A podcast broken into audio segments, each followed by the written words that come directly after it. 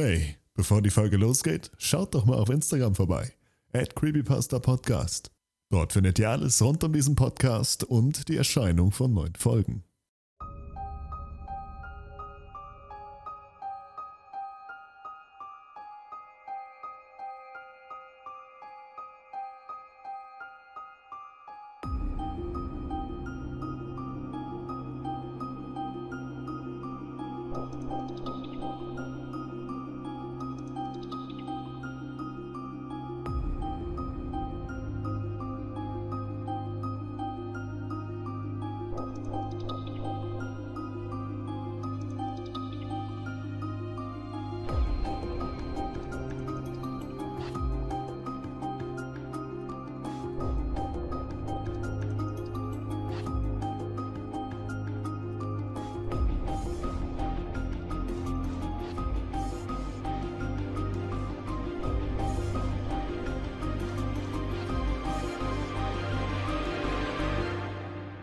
Ich bin 16 Jahre alt und habe eine Familie in Alabama. Sie sind Farmer und besitzen ein großes Stück Land im Huntsville. Mein Onkel besitzt neben einem großen Haus einen Haufen Wohnwagen, die er in den Wäldern zum Jagen und Campen aufstellt. Meine Cousins aus dem Süden schlugen mir damals vor, dass wir gemeinsam campen fahren sollten, da ich ein Stadtkind bin und sie mich gerne damit aufzogen. Ich sagte zu und ein paar Tage später ging es los. Wir erreichten an einem warmen Septembermorgen das Camp und es war offensichtlich, dass irgendwas komisch war. In der Luft hing ein komischer elektrischer Geruch, wie kurz vor einem Gewitter. Wir dachten uns nichts dabei, packten aus und gingen direkt zu einem kleinen Bach, um ein paar Stunden zu schwimmen. Irgendwann standen plötzlich ein älterer Mann und ein Teenager vor uns. Der Alte hatte eine Schrotflinte in der Hand und fragte uns, was wir so tief in den Wäldern trieben ich erzählte von meinem Onkel und den Wohnwagen und es stellte sich heraus, dass die beiden sich kannten, was die seltsame Stimmung direkt lockerte. Jedoch warnte uns der Mann und sagte, wir sollen aufpassen und zusammenbleiben, da sich wohl ein großes Tier in den Wäldern herumtrieb. Sein Begleiter, welcher sich als sein Sohn herausstellte und etwa so alt war wie ich, fragte, ob er nicht eine Weile bei uns bleiben kann. Er war cool drauf, weswegen wir nichts dagegen hatten. Auch sein Vater stimmte zu und so blieb der Junge namens Tanner bei uns. Insgesamt bestand unsere Gruppe aus elf Leuten, fünf Mädchen und sechs Jungs. Wir waren alle zwischen 15 und 17 Jahre alt. Wir hatten Spaß, spielten Football und vertrödelten den Tag. Später kehrten wir zum Camp zurück und sammelten ein paar Sachen für ein Lagerfeuer zusammen. Zwar waren die Wohnwagen mit Kochnischen ausgestattet, aber das war uns egal. Tanner erklärte uns nebenbei, dass das Grundstück seiner Familie an das meines Onkels grenzt. Er wollte schnell nach Hause laufen und seinen Dad fragen, ob er etwas länger bei uns bleiben kann und mit uns campen könnte. Da es bald dunkel wurde, sagte mein Cousin Rooster, dass er ihn begleiten würde.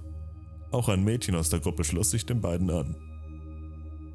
Es war etwa 19 Uhr und es wurde langsam ziemlich dunkel, weswegen sich die meisten mit Taschenlampen bewaffneten und sich auf den Weg zu Tans Grundstück machten. Die restlichen acht von uns chillten einfach. Wir machten Essen, tranken und knutschten ein wenig rum. Etwa 30 oder 40 Minuten später fiel uns allen dieser seltsame Geruch auf, welchen wir schon tagsüber bemerkt hatten. Er überdeckte sogar den Geruch des Feuers, welches wir entfacht hatten. Es war ein ekliger, kupferiger, leicht metallener Geruch und ähnelte dem Geschmack nach Nasenbluten. Es war nicht wirklich wie getrocknetes Blut, aber es war einfach dieser metallische Geruch, der einen förmlich in den Hals stecken blieb. Wir dachten zunächst, dass es sich um eine Art elektrische Störung oder sowas handelte und dass jemand vielleicht eine Herdplatte angelassen hatte. Wir suchten schnell die Wohnwagen ab, aber konnten nichts entdecken. Der Geruch war jedoch immer noch da und wir alle konnten es deutlich riechen.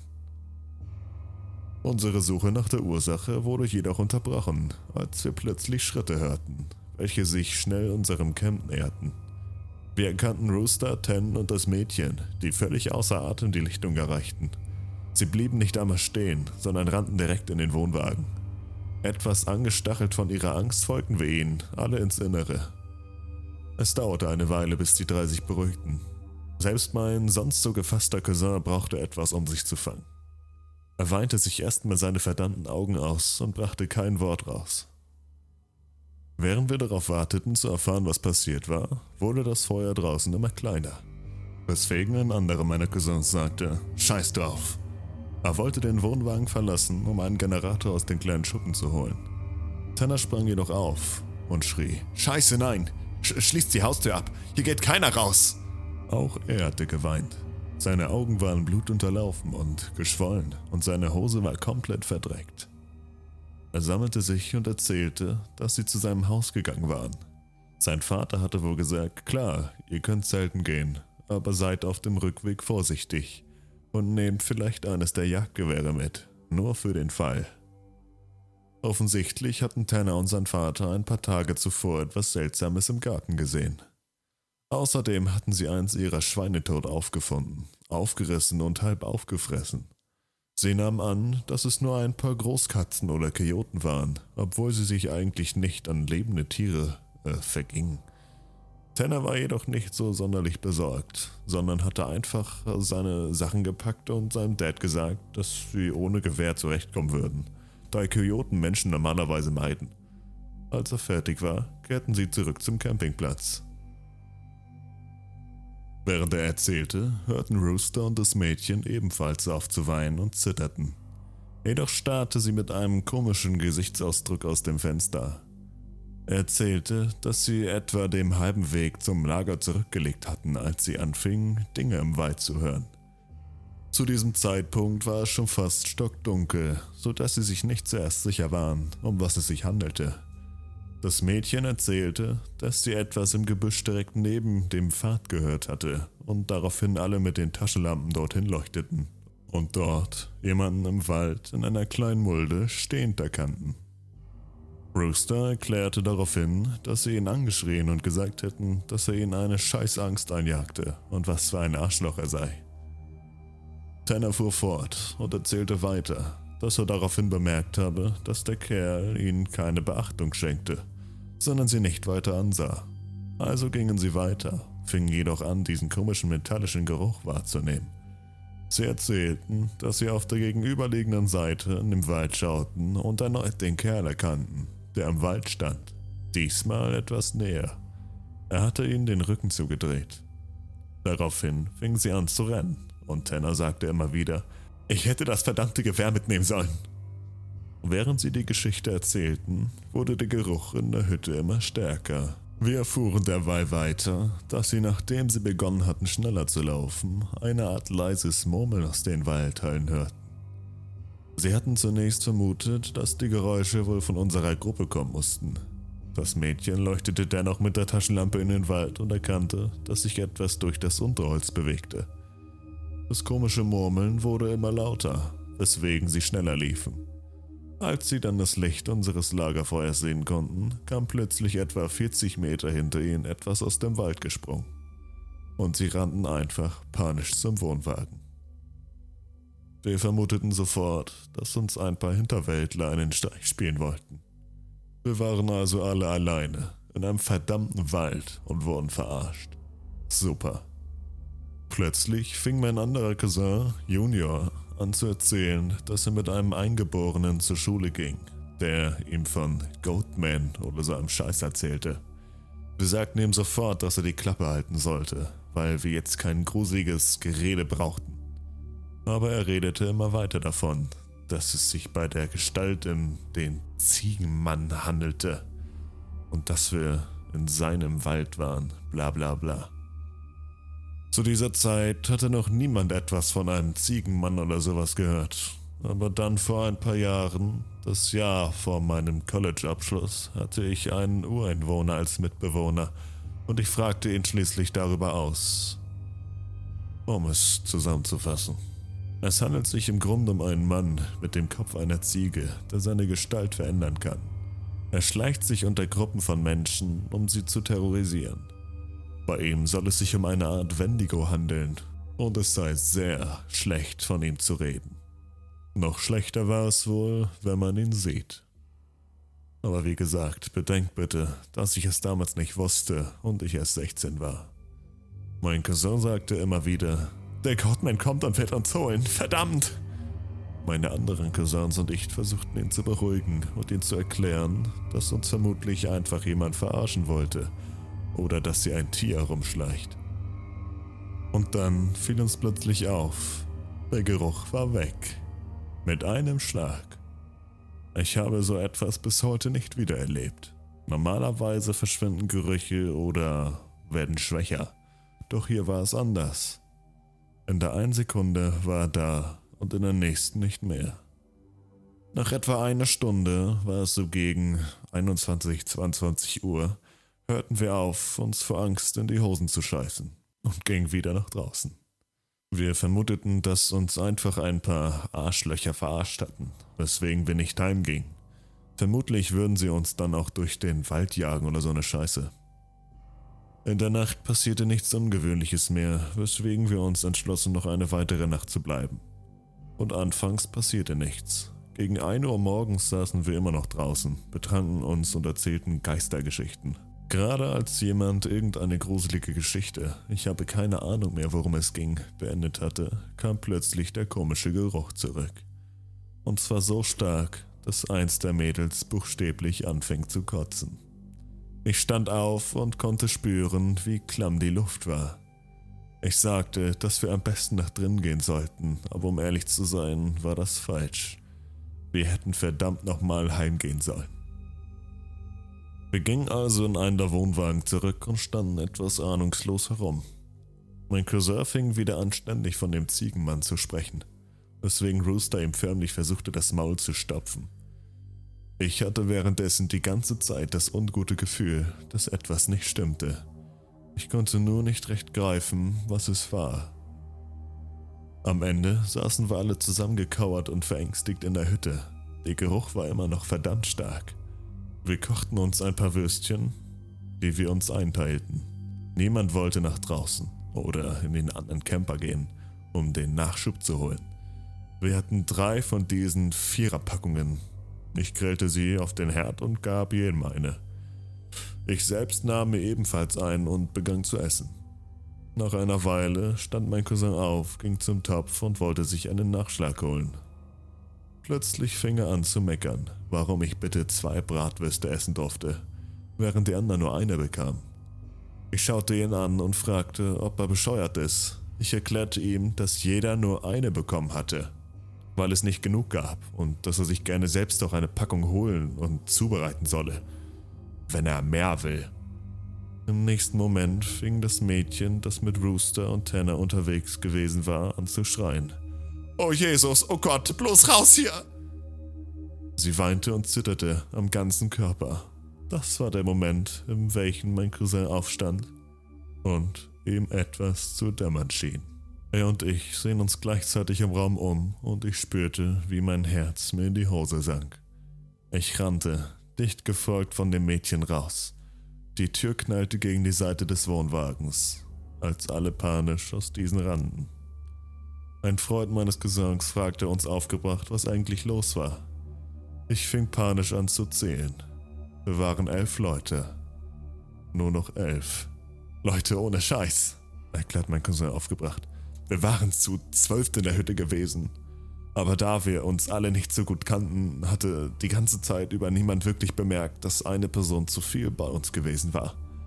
Und in diesem Moment wurde mir klar, warum ich vorhin so ein komisches Gefühl hatte dass etwas nicht stimmte. Man kennt es ja, wenn man einfach Spaß hat und nicht wirklich auf alles achtet, was um sich herum passiert. Ich war mir mittlerweile aber sicher, dass noch eine Person mehr mit uns im Wohnwagen war. Und zwar mindestens einen Tag lang. Was das alles noch schlimmer machte, war die Tatsache, dass ich nicht wirklich wusste, wer genau es war. Während das Mädchen panisch betete, saßen wir alle draußen Irgendwann holten wir uns große Steine und Stöcke und gingen vorsichtig zurück in den Wohnwagen. Doch niemand war drin. Wir zählten noch einmal. Wir waren elf Leute. Wir kehrten in den Wohnwagen zurück und schlossen die Tür ab. Wir erklärten dem anderen, was uns aufgefallen war, und das Mädchen meldete sich sofort und erzählte, dass sie dasselbe bemerkt hatte wie wir. Sie erzählte außerdem, dass neben mir eine Person gesessen hatte, die etwas zu ihr sagen wollte. Diese hatte sie fest am Bein gepackt und sich zu ihr geneigt und etwas gesagt, was sie nicht verstand. Wir waren alle unter Schock und kauerten uns zusammen. Irgendwann schlief ich vor Erschöpfung ein. Als ich wieder aufwachte, ging gerade die Sonne auf und die Hälfte der Gruppe war noch am Schlafen. Die andere Hälfte hatte damit begonnen, alles zusammenzupacken. Wir alle wollten nach Hause, schnellstmöglich. Naja, fast alle. Vier Leute wollten noch bleiben oder zumindest warten, bis die Sonne komplett aufgegangen war. Einige andere dachten nach wie vor, dass wir einfach nur Scheiße redeten und wollten einfach noch da bleiben. Ich kann nur sagen, ich wollte einfach nur aus diesem verdammten Wald raus. Das Mädchen, Kara, welche von der zwölften Person, dem Ziegenmann, berührt wurde, und ich kamen ins Gespräch und ich fragte sie, was sie glaubte, was passiert war. Sie sagte einfach nur, dass sie nach Hause und nicht noch eine einzige Nacht hier verbringen wollte. Wir beschlossen, uns aufzuteilen. Die vier, die sofort gehen wollten, sollten gehen. Ich musste bis zum Schluss bleiben, da ich die Schlüssel für die Camper hatte, welche mein Onkel gehörten. Ich war an diesem Punkt wirklich sauer, da ich das Gefühl hatte, dass die meisten von uns das alles hier nicht ernst nehmen. Und ich wollte definitiv keine Nacht mehr hier verbringen. Ich verbrachte also den Tag damit, den Rest der Gruppe, vier Mädchen und vier Jungs davon zu überzeugen, heimzufahren. Tanner ging irgendwann auch heim, da er sein Gewehr holen wollte. Er versprach, zurückzukommen. Um 16 Uhr waren also noch sieben von uns übrig. Gegen 17 Uhr war er immer noch nicht zurück und ich wurde langsam nervös. Der einzige Grund, warum ich aufgehört hatte, sie zur Heimkehr zu überreden, war die Tatsache, dass wir bald ein Gewehr haben würden. Es war etwa 17.30 Uhr, als mein anderer Cousin, der geblieben war, sagte, dass Kyra draußen stand. Überrascht blickten wir aus dem Fenster und tatsächlich, sie stand an der Feuerstelle und hatte uns den Rücken zugewandt. Ich war verwundert, wenn sie doch so viel Angst hatte, warum war sie wieder her zurückgekehrt? Und sofort bemerkte ich dieses ungute Gefühl in meinem Bauch. Ich bemerkte außerdem, dass der seltsame metallische Geruch zurück war, wenn auch nur sehr leicht und kaum merklich. Ich wandte mich den Rest der Gruppe zu und versuchte, ihnen die Situation zu erklären. Verdammt, wir hatten den verdammten Goatman unter uns. Doch sie lachten mich aus und fragten, ob ich das alles arrangiert hatte, um ihnen Angst zu machen. Ich schenkte ihnen ein, ich verarsche euch gerade überhaupt nicht Blick und fragte sie ernsthaft, warum ich so eine Scheiße genau tun sollte. Eines der Mädchen verdrehte nur die Augen und ging nach draußen, um nach Kira zu sehen. Doch auf halbem Weg stoppte sie. Kira hatte angefangen zu hecheln. Ich weiß nicht, wie ich es besser beschreiben soll. Es war, als ob jemand mit dem Rücken zu dir lachen würde und ohne dabei wirklich Ton von sich zu geben. Und das war der Moment, in welchem ich erkannte, dass es im Wald sonst kein einziges Geräusch gab. Es war totenstill. Es war Ende September und es war zu dieser Zeit, auch wenn einzige Tage kühler waren, noch verdammt heiß. Und normalerweise hörte man die Gänse oder irgendwelche anderen Vögel oder zumindest Eichhörnchen. Irgendetwas halt. Ich rannte also aus der Tür und schrie das Mädchen an, dass sie verdammt nochmal zurück in den Wohnwagen kommen sollte. Sie hörte auf mich und wir schlossen hinter ihr sofort die Tür und die Jalousien bis auf eine herunter. Einer von uns setzte sich ans Fenster und beobachtete Kara, die einfach weiter regungslos dastand. Und das für etwa 20 Minuten. Dann gab es einen riesigen Knall an der Tür wir alle sprangen auf und versteckten uns im Wohnwagen. Es klopfte. Immer lauter. Mein Cousin hielt währenddessen eines der Mädchen fest. Beide kicherten und lachten, während sich die anderen fast vor Angst in die Hose machten. Dann hörten wir Dan. Er schrie. Mach keinen Scheiß, lasst mich verdammt noch mal rein! Wir rannten sofort zur Tür, welche wir öffneten und Ten stolperte herein. Er hat ein Gewehr in der Hand. Draußen war sonst niemand. Er erzählte, dass er auf dem Weg zurück zu uns war, als er ein Mädchen gesehen habe. Ein Mädchen, bei welchem es sich nicht um Kira handelte und das einfach nur dagestanden hatte. Als er eine Lichtung erreichte, hatte sie sich zu ihm umgedreht und ihn angestarrt, während sie langsam begann, ihn zu verfolgen. Er erzählte weiter, dass er, kurz bevor er den Wohnwagen erreicht hatte, bemerkte, dass sie immer näher kam. Als er die Tür erreicht hatte, hatte sie ihn wohl unbemerkt fast erreicht. Er seufzte und sah sich in der Hütte um, bevor er blass wurde. Er zog mich beiseite und flüsterte mir ein. Du weißt, dass wir nur zu siebt hier drin sind, oder? Mir wurde sofort übel. Das Wesen war also schon im Wohnwagen gewesen, als Dan die Hütte verlassen hatte. Es muss sich im Laufe des Tages einfach heimlich zu uns gesellt haben.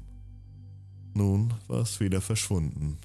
Wir sahen nach draußen und erkannten, dass niemand mehr da war. Wir zählen noch einmal alle Leute in der Hütte nach und ich fragte jetzt jeden noch einmal eindringlich, wie viele wir vorher waren. Alle sagen acht und ich sage, nun, wie viele sind wir jetzt? Erneut zählen wir nach. Wir sind zu siebt. Tan hatte zum Glück ein paar Packungen Munition für das Gewehr mitgebracht. Er hatte seinem Dad außerdem erzählt, dass wir auf irgendein Tier im Wald gestoßen waren er aber nicht wirklich glaubte, dass er ihm die Story vom Goatman glauben würde. Er sagte außerdem, dass sein Cousin in ein paar Stunden vorbeikommt und uns alle am nächsten Morgen heimfahren würde. Ich hatte wirklich eine Scheißangst, fühlte mich aber etwas besser. Immerhin hatten wir eine Waffe und konnten, was auch immer da draußen war, abknallen. Es dauerte nicht lange, bis es zu einem riesigen Streit zwischen meinem Cousin und einem Mädchen kam. Sie dachte, dass ich versuche lustig zu sein und dass ich allen einfach einen Streich spielen wollte. Er hielt dagegen und sagte immer wieder, dass ich nicht so bin. Sie glaubte ihn nicht und fragte, woher denn alle wissen sollten, dass sie sich bei dem Mädchen im Wald nicht um Tenner oder eine Perücke gehandelt hatte. Oder dass, wenn es wirklich einen Ziegenmann gab, dieser nicht in diesem Moment als Tenner ausgab und den echten einfach getötet hatte und seine Waffe genommen hat. Der Streit eskalierte immer mehr. Ten und ich versuchten zu erklären, dass wir ernsthaft in Gefahr sein könnten und uns beruhigen sollten. Immerhin hatte sich anscheinend jemand oder etwas unter uns gemischt. Ein anderes Mädchen fing währenddessen an zu weinen und wollte sofort nach Hause fahren. Wir versuchten sie zu beruhigen und ihr beizubringen, dass niemand von uns jetzt rausgehen und im Wald herumlaufen sollte. Mittlerweile war die Sonne untergegangen und es wurde langsam dunkel. Wir versuchten uns zu beruhigen, aßen etwas und schalteten für eine Weile das Radio ein. Jedoch konnten wir nicht wirklich einen Sender mit gutem Empfang finden. Irgendwann tauchte Tens Cousin auf. Er hatte eine leistungsfähige Taschenlampe und noch ein Gewehr dabei. Da war es etwa 19 Uhr und die Sonne verschwand gerade über dem Horizont. Wir fragten Ten leise, ob er sich sicher war, dass dieser Typ wirklich sein Cousin war und er versicherte uns dies. Bevor er in die Hütte kam, blickte er sich noch einmal im Lager um. Er schaute hinter sich, betrachtete uns alle und sah mit einmal etwas verwirrt aus. Er fragte uns, wo denn unsere Freundin geblieben war. Er war sich sicher, dass sie mittlerweile die Hütte erreicht haben sollte.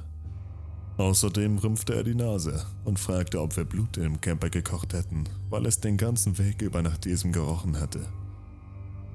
Wir alle antworteten gleichzeitig mit einem trockenen äh, Nope, bevor wir ihn noch einmal zu dem Mädchen befragten, welches er gesehen haben wollte. Er erzählte, dass er denselben Weg wie Tan genommen hatte und dort mitten im Wald auf ein Mädchen unserer Gruppe gestoßen war, die einfach mitten auf dem Weg stand und ihn mit offenem Mund ansah. Er hatte ihr eine Frage gestellt, doch sie hatte geschwiegen, ihn einfach nur angesehen und etwas gelächelt. Er hatte ihr erklärt, dass er weitergehen würde und sie ihm folgen sollte, doch ihm fiel dabei schnell auf, dass sie nicht wirklich mit ihm mithalten konnte und immer ein wenig hinter ihm zurückfiel. Er fragte sie, ob sie sich verletzt hatte oder irgendwie Hilfe bräuchte, doch sie hatte ihn einfach nur weiter angestarrt. Er erzählte, dass er sich nichts weiter dabei dachte und erstmal weiterging, bis er um eine Ecke bog.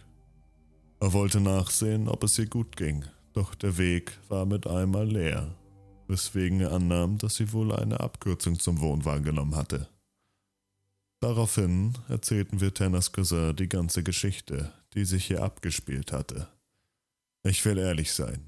Ich war mir sicher, dass er uns für besteuert halten würde, doch er setzte sich auf einmal auf die Couch und lauschte. Als wir fertig waren, kam er noch einmal auf das Mädchen zurück. Er erzählte, dass sie immer wieder versucht hatte, hinter ihm herzuhinken und dass es irgendwie verdammt unheimlich gewesen war, weswegen er versucht hatte, sie von sich fernzuhalten. Doch egal wie langsam er gegangen war, sie war immer wieder zurückgelaufen und war hinter ihm geblieben. Und dann war ihm dieser eklige Geruch aufgefallen, der immer stärker wurde, je näher er dem Lager kam. Und irgendwann wurde er richtig stark. Daraufhin hatte das Mädchen etwas Leises gesagt, was er nicht verstand, weswegen er sich umdrehte.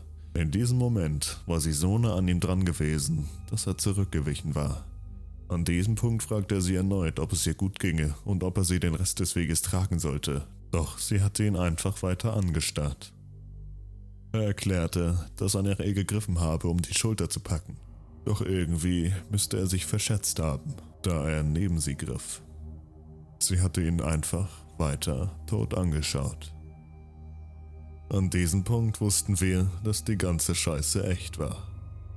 Tan versuchte noch einen Scherz zu machen, doch man konnte deutlich erkennen, dass er sich vor Angst fast in die Hosen pisste. Beide luden anschließend ihre Gewehre. Wir aßen noch etwas und saßen bis etwa 23 Uhr rum. Immer wenn ich heute noch daran denke, bete ich einfach, dass das alles einfach ein riesiger Scherz war, den mir meine Cousins gespielt und nie aufgedeckt haben.